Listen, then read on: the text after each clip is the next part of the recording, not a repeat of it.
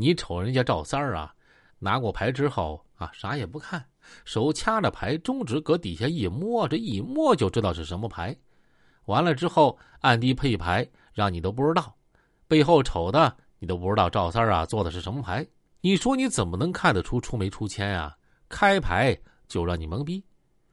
新换的这个当庄的也懵了，又玩了得有五六把，赵三儿又赢了三万多钱。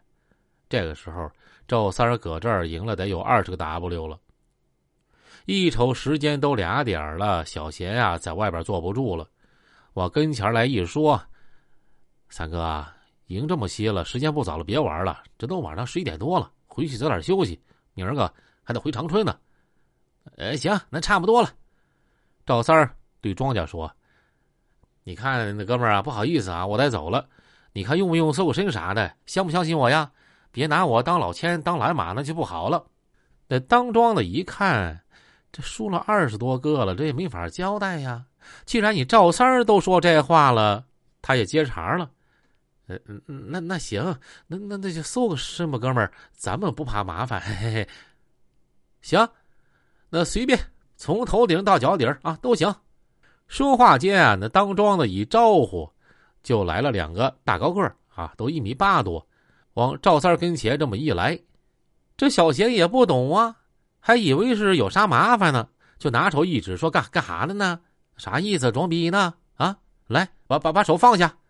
那俩大高个啊，都是内保，说那个咋的？啥啥意思啊？小贤说：“你什么意思？”赵三赶紧打圆场说：“呀，啊，没事没事啊，正常正常。我这不赢钱赢多了吗？搜搜我身，看看我有没有出出欠出老千啥的。”小贤就说：“三哥，这这不是欺负你吧？没的事儿，不是不是，绝对不是欺负我。”这老棍子搁边上也说：“我说小贤呀，这个你也不懂，你拉倒啊。”小贤一看也说：“那那那行，我不明白，你你们整你们的啊，我等一会儿。”然后这俩内保加上两个当庄的，就从赵三的脑袋顶上啊开始摸，这头发都给扒拉开了，衣服领子、袖口、鞋垫、袜子都给你抖露出来了，看看有没有东西。可赵三无所谓，说：“你们随便啊。”搜了半天呀，根毛也没搜出来，你不让人走也不行了。赵三啊，就把这钱让黄强往包里一装。这个功夫，当庄的一瞅，说：“老弟儿啊，我搁这金帆船当庄差不多四年多了，还没有人能搁我这儿赢这么多钱，你头一个。哎呀，你厉害！行，老弟，你走吧。啊，其实这当庄的说了一句‘你走吧’，说实在话，有点不怀好意。可赵三儿没管他们这些事儿。”跟着小贤和老棍子就直接回到银河大厦了。回到酒店，梁旭东就过来了，说：“三哥，今天晚上我不搁吉林了，我回长春了。有啥事给我打电话吧。”“呃，那行，旭东，你你慢点哈。”梁旭东带着哥们儿啊，就连夜走了。当天晚上，搁吉林住的只有小贤和赵三还有老棍子，以及一些外地的来的哥们儿。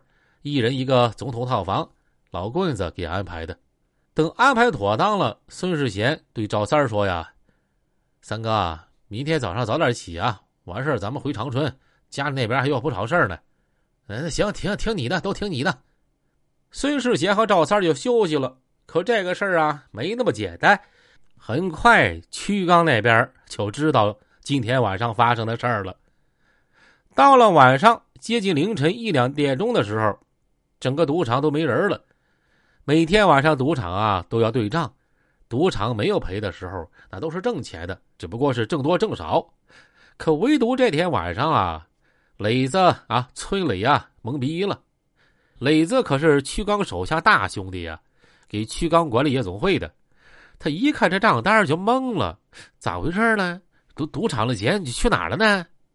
负责赌场的经理就说了：“不不不知道啊。”我看那个二号台玩牌九，那个老周他们那桌好像赔了不少钱。